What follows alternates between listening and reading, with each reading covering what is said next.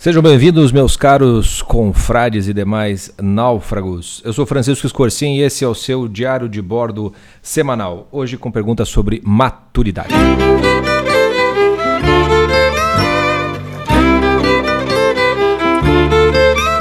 Pois sejam muito bem-vindos. Segunda-feira chuvosa aqui em Curitiba, 8 graus. É, mas a sensação acho que não está tão fria assim. Para uma semana que tentaremos esquentá-la aqui nos náufragos. Ah, bom, vamos, você já sabe a nossa agenda semanal da semana. É, dentro da confraria, a gente tem um conteúdo para cada tipo de naufrágio. E o conteúdo, o diário de hoje, né, o diário de bordo de, sobre naufrágio da maturidade, é o conteúdo sobre maturidade, que na semana passada teve um estudo de caso muito bacana e as perguntas, inclusive, acho que vão ter a ver com isso. Ah, com relação ao naufrágio da vocação, teremos daí então um estudo de caso sobre vocação. Também vai ser muito bacana de uma das nossas confrades.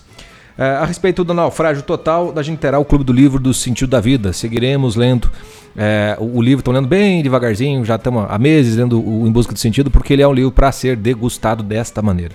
Para que as fichas. É fácil de ler, mas as fichas para cair precisam de um certo tempinho e daí com as nossas com os nossos digestivos, né, aulas digestivas, a, a coisa funciona melhor. Uh, sobre o naufrágio de relacionamento, estrearemos um novo clube do seriado. Né? Começaremos a comentar temporada por temporada de Friends né, que a gente falou no podcast da semana passada sobre Amigo, já era um esquenta para esse novo clube do seriado. E aqui é um, como é um, um clube do seriado bastante famoso, muita gente gosta, muita gente acompanha, muita gente acompanhou, uh, muita gente conhece, é, a, a, e, e ele traz uma série de coisas que são legais de trabalhar no contexto da confraria. É, inclusive para trabalhar de maneira mais, mais simples, mais didática, mais fácil, mais direta, uma série de temas a gente vai usar Friends para trabalhar com dois tipos de naufrágio. Então, a, a, o Clube do Naufrágio da Maturidade, que a gente trabalhou o filme Boyhood, uh, foi, foi o último conteúdo com relação ao Clube do Cinema, é, a gente vai trabalhar também maturidade junto com, com relacionamento. Então, o Clube do Seriado do Friends servirá tanto para relacionamentos quanto para maturidade. Tá? Então, a gente não sabe ainda se vai, se vai lançar dois conteúdos por mês, duas temporadas por mês, se a gente vai lançar um, uma temporada que vale para os dois. Vai depender muito da nossa capacidade de produzir o conteúdo, né? o que significa também reassistir o seriado como um todo, que é, que é consideravelmente grande. É, e como a gente teve é, nas últimas duas semanas, para quem não nos acompanha pelo Instagram ou mesmo pelo WhatsApp, que a gente avisou, é, teve aqui a companhia de saneamento da, da cidade veio fazer obras na frente do escritório, a gente ficou praticamente duas semanas sem, sem internet. Isso prejudicou pra caramba. Primeiro pelo barulho das máquinas, para a gente poder gravar.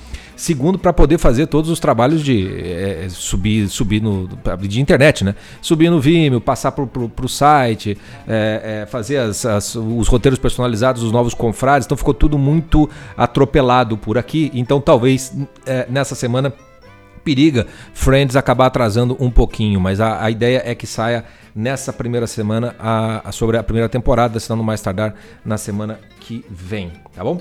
E por fim, claro, o, o carro-chefe de toda a nossa semana é o nosso podcast de quinta-feira. E na quinta-feira a gente vai trabalhar. É, é, a, até as perguntas do diário de bordo de hoje vão, vão vai lidar com isso. A gente vai trabalhar sobre é, um pouco sobre relacionamentos no Brasil. A gente vai é, dar uma passeada pela obra do Nelson Rodrigues, né? o famoso dramaturgo, o famoso cronista de futebol, o famoso cronista da vida cotidiana, o famoso reacionário, o famoso velho, é, tudo que vocês possam imaginar, dá para xingar ou adorar o Nelson Rodrigues. E ele tem uma série de, de pequenos contos, pequenas crônicas sobre a vida como ela é. Quase sempre é, é, tratando da questão de relacionamento e dos, dos erros bem comuns no Brasil, de projeções que a gente faz na outra pessoa, das culpas que a gente assume que, e que não são nossas, né? Das tretas mal, mal resolvidas que terminam em tragédia ou grandes, grandes acontecimentos. Então tem muita coisa do Nelson Rodrigues que dá para trabalhar e a gente já está trabalhando, porque a gente tem um clube é, do livro de relacionamentos, é sobre a vida como ela é, é sobre o Nelson Rodrigues. E a gente vai fazer um podcast para, digamos assim, meio que pegar a, o homem e a obra como um todo para ajudar o pessoal que está fazendo e até para incentivar que façam o clube do seriado. Uh, do Clube do Livro, né? Desculpem, Clube do Livro, do A Vida Como Ela É, do Nelson Rodrigues, tá bom? Dito isso, então, vamos ao nosso diário de bordo sobre perguntas da maturidade.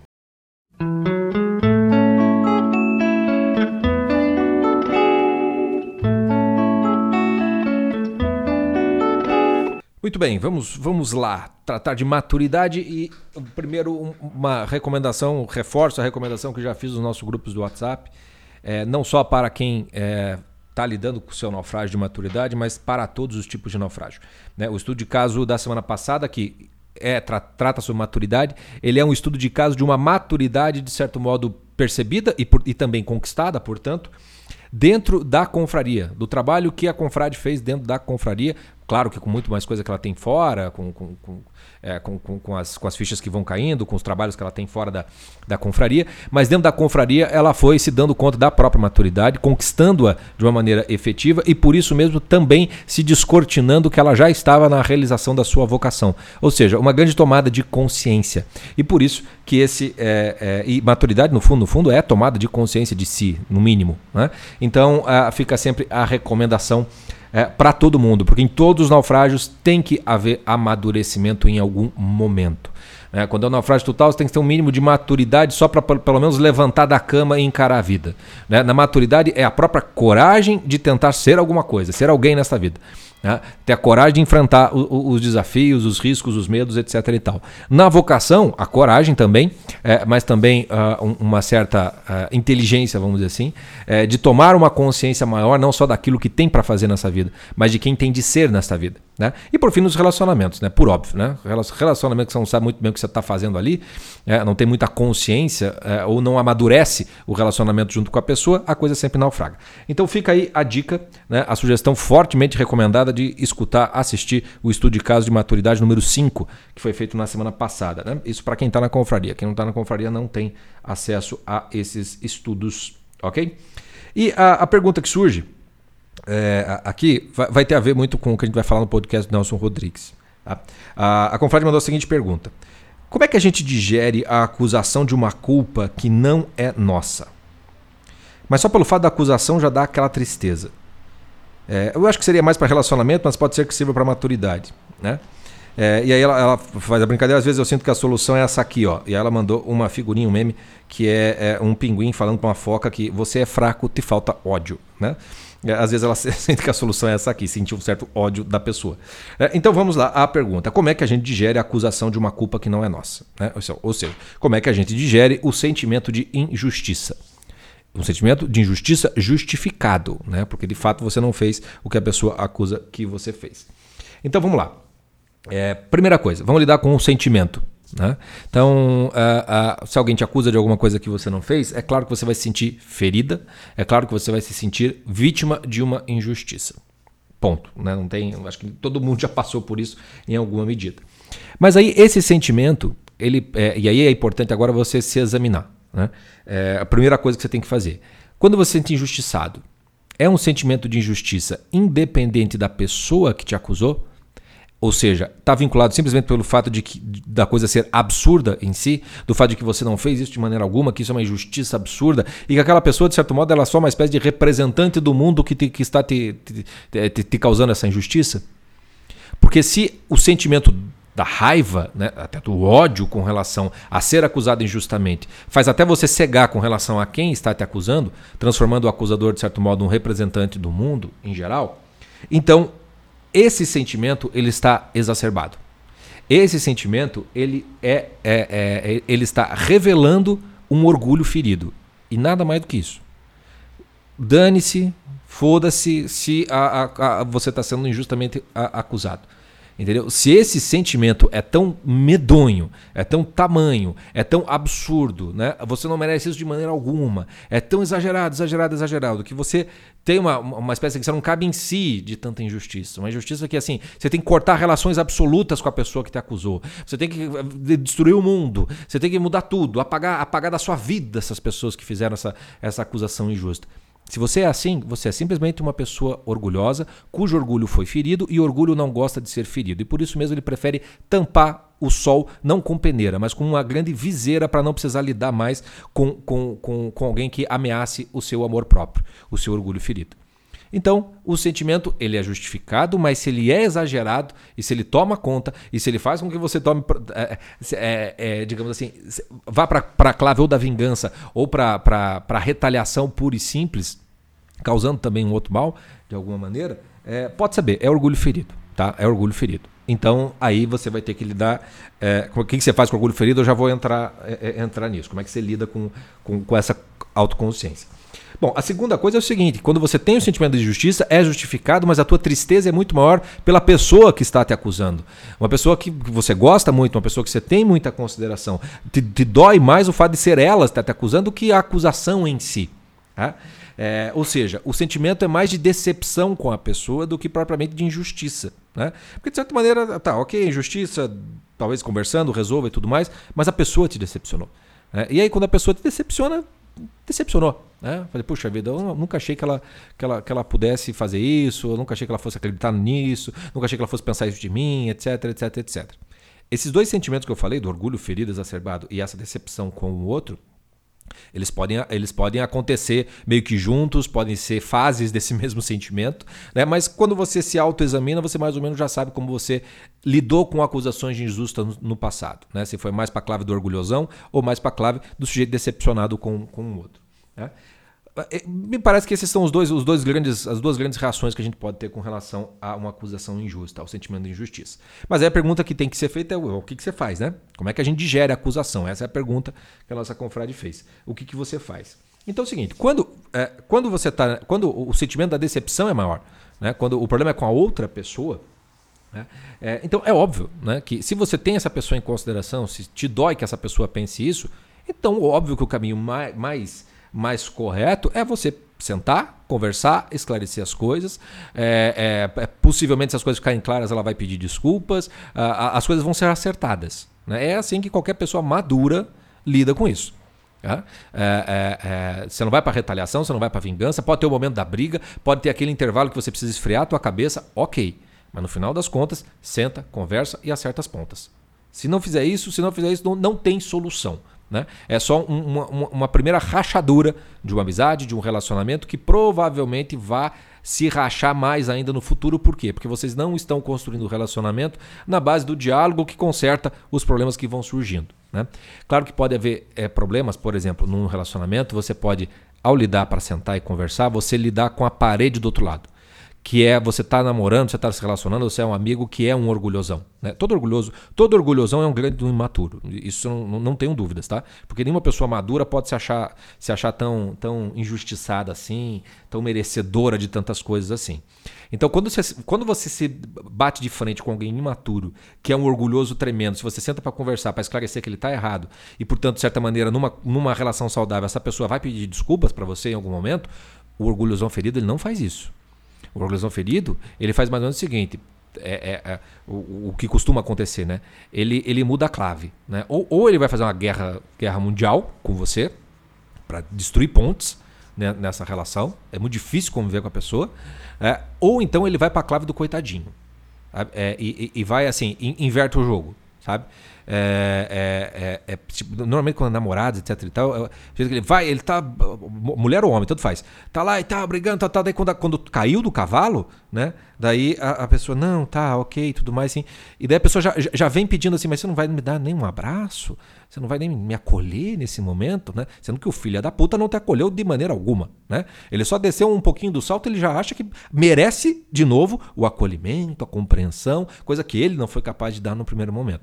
Então, quando você lida com o orgulhoso, a coisa do sentar e conversar pode ser muito penosa. E a insistência no diálogo pode ser ainda pior. Por isso que relacionamentos, eles não amadurecem com o diálogo, eles tendem a, a se, a se é, a se tornar do, do, dois muros intransponíveis que as pessoas desistem de ficar subindo para tentar chegar do, do, lado, do outro lado. Né? É, é, é, é, aí que a maturidade, não só da pessoa, mas do relacionamento, vai, vai se embora e o relacionamento tende, tende a terminar. Então, ah, você veja, eu falo isso trovões rufam no céu cinzento de Curitiba. Então, mas enfim, voltando para a questão da acusação justa, né? É, é, é, você tem que sentar, conversar e aparar as arestas. Né? Havendo maturidade mínima, afetiva até, só, só afetiva, na verdade, é, lidando com as, as coisas tendem a se resolver. Tá? Mas vai depender muito do sentimento que você está tendo, se é mais de decepção ou de orgulho ferido. Porque se foi dois, dois orgulhosos feridos, normalmente dois orgulhosos não se bicam, porque eles mal se falam. Né? Eles se acham, eles projetam uma, um mundo ideal uh, do, do, do, um de cada lado. Né? Mas então, considerando que há uma normalidade, não há, dois, não há dois orgulhos um do outro lado, essa sentar e conversar costuma resolver as coisas e não se transformar em causas de futuras tretas. Né? Agora, o que fazer quando você tem o sentimento da injustiça muito grande? Pela acusação injusta, ou quando você é, se depara com a pessoa que veio falar com você e mostra que você está errado, o que significa que você está lidando com o sentimento de injustiça que você causou. O que você faz com esse grande é, o, o orgulho ferido? Né? Bom, aqui a gente entra no terreno da confissão humilhante. E aqui eu já junto uma segunda pergunta que fizeram muito lá no Instagram a respeito do que é confissão humilhante, como fazer. Tem vários novos confrades que entraram na confraria e, e, e viram a conversa acontecendo e perguntaram o que é confissão humilhante. A gente agradece sempre os confrades mais antigos que já estão dando a, o apoio, já, já copiam e colam as respostas, que já nos ajuda bastante no nosso trabalho. Mas basicamente a confissão humilhante eu vou dar aqui então um exemplo prático, né? um exemplo concreto de como é que você faz isso. Né? Que é o seguinte: quando você é injustamente acusado, por, por orgulhosão isso vai ser muito difícil de fazer, mas para todas as pessoas dá pra, é, é, possível fazer e eu recomendo que faça isso. É, porque normalmente se você fizer isso, você vai sair da clave do orgulho ferido e vai entrar na clave da decepção, que é muito mais fácil de lidar. Porque a decepção ela, ela tem ainda um sentimento, um sentimento positivo de carinho pelo outro. É, o que você tem que fazer é simplesmente usar o sentimento da injustiça a teu favor. Não como algo que te fere, mas como algo que te ajuda. De que maneira? A confissão humilhante ela entra aqui por isso. Porque o que acontece é o seguinte: ok, você foi acusado injustamente por algo que você não fez. Ponto. Isso é uma injustiça. Ponto. Não há o que se discutir. No entanto, você não faz nenhuma coisa errada na sua vida. Não tem nada que você esteja fazendo de errado, ou que você tenha feito em algum momento e que você tenha escapado da acusação. Quantas coisas você já fez de errado, ou até está fazendo de errado, mas ninguém está vendo. Ninguém está ali para te acusar. Ninguém está ali para dizer o que está acontecendo, com razão daí, né? justificadamente. Tenho certeza que você deve ter pelo menos alguma coisinha tá fora do lugar aí na tua vida, porque ninguém é perfeito. Tem aquele errinho ali e que você deveria, aquilo deveria doer em você. Aquilo deveria doer a ponto de você querer modificar aquilo, se tornar uma pessoa melhor. Então, quando alguém faz uma acusação injusta, como é que você usa ela a teu favor? É quando você olha para a tua própria vida e vê, ok, essa pessoa errou feio ali. No entanto, se ela tivesse me acusado no outro ponto, ela estaria coberta de razão. Estaria coberta de razão. Então você tem aquela coisa assim, ok, isso é uma injustiça, ela está errada. Mas no entanto, sim, eu não sou um, sujeito perfeito. Eu não sou um sujeito que não cometo erros. Né? E que assim, se as pessoas soubessem daqueles erros, eu provavelmente seria acusado dessa maneira, mas daí de maneira justificada. Então você para para pensar e faz o seguinte: quando você usa isso a seu favor, você adquire humildade. Você vai adquirindo humildade, você vai, vai combatendo esse orgulho ferido. Entendeu? E, e, ao adquirir essa humildade, vai fazendo com que você consiga lidar muito melhor com as besteiras dos outros. Quando eles fazem coisas erradas e, e, você vai ter que lidar com aquilo, você não vai. Provavelmente você não vai chegar acusando, mas você vai chegar tentando conversar a respeito daquilo, fazendo a pessoa enxergar. Então toda acusação injusta, ela dói, ela fere, mas ela é um convite para você enxergar o todo da sua vida e ver que você tem coisas erradas, coisas que você fez errado e que você poderia perfeitamente ser acusado por aquilo e não poder reclamar. Então na hora que você pega nisso, você começa a fazer uma conta, né? Talvez eu esteja no lucro. Talvez essa acusação injusta é uma merda, mas quantas outras que não poderiam ser feitas e não foram porque ninguém descobriu ou porque eu mesmo nunca me acusei a respeito disso. Então, nesse momento, você começa a mudar você já, já mudou o gatilho do sentimento e já, você já pode começar a lidar melhor com essa acusação injusta, sem exagerá-la para diminuir o seu orgulho. E se diminuir o orgulho, ó, obviamente você já está adquirindo uma humildade maior e melhor. Né? Então, isso é uma instalação na realidade. E o nome que a gente dá, dá, dá, desse processo é uma confissão humilhante, porque de fato você vai ter que confessar que não é essa pessoa maravilhosa que não pode ser acusada injustamente, porque isso pode acontecer com todo mundo, porque não somos perfeitos. Tá? E ela é humilhante, porque ela humilha o seu orgulho, ela humilha o seu, o seu amor próprio, porque faz com que você, é, tendo aquele sentimento justificado de, de estar sendo injustiçado, ele seja de alguma maneira contrabalançado por um outro sentimento que faz você sentir sortudo, porque pelas injustiças que você mesmo cometeu, os erros que você cometeu, você não está sendo acusado, nem culpado, nem condenado por isso. Então, você consegue adquirir humildade. Tá bom? Então, é, é, é por, hoje, por, hoje, por hoje é isso. Né? As perguntas eu juntei confissão humilhante, eu juntei tudo aqui nessa dessa pergunta que fica muito mais fácil para todo mundo entender com um caso concreto. Tá? Pra, pra, pra só para resumir e repetir para ficar mais fácil, quando uma acusação é injusta, você tem um sentimento da injustiça. Esse sentimento da injustiça, você tem, é, é, ele pode ter, a dimensão dele, ele pode ter uma, uma característica. Uh, uh, é, dupla, vamos dizer assim. Ou o sentimento de orgulho ferido é muito maior, ou o sentimento de decepção com a pessoa que te acusa é maior. Dependendo de qual desses sentimentos, você vai ter que lidar de maneira diferente. E vejam que só de parar para se olhar para isso, você já entrou no terreno da confissão. Ainda não é humilhante, mas você está confessando o que você está sentindo. A partir disso, você vai ter que lidar com o que você vai fazer com esse sentimento. Né? Se é um sentimento de decepção com o outro, senta, conversa, acerta as pontas. Se é o sentimento do orgulho ferido, então você pode fazer aí sim a confissão se transformar numa confissão humilhante. Que é você então reconhecer que aqui a pessoa está errada, mas se ela tivesse me acusado por aquilo, aquilo, aquilo, aquilo, ela estaria coberta de razão. Isso dá senso de proporção ao seu sentimento de injustiça e também permite que você saia da clave do, do, orgulhoso ferido e possa até entrar na clave do opa, pera lá, deixa eu te explicar, não aconteceu nada disso, vamos conversar e acertar as pontas. No, no, final, no final dessa confissão humilhante tem sempre um, uma humildade minimamente adquirida e um orgulho um pouquinho menor. Já é melhor do que você estava antes, e aí você vai ter que até agradecer, porque se não fosse pela acusação injusta, você não teria melhorado como pessoa. Ok, já foi um pouco longe demais, mas é isso que acontece na prática se você adquire essa maturidade. Tá bom? Vou ficando por aqui. Esse é o Diário de Bordo. Não percam os conteúdos da semana que eu falei no comecinho, podcast na quinta-feira sobre esse nosso amor bandido e culpado. E por isso que esse Diário de Bordo sobre culpa tem a ver, porque tem tudo a ver com Nelson Rodrigues. Tá bom? Vou ficando por aqui. Até o próximo.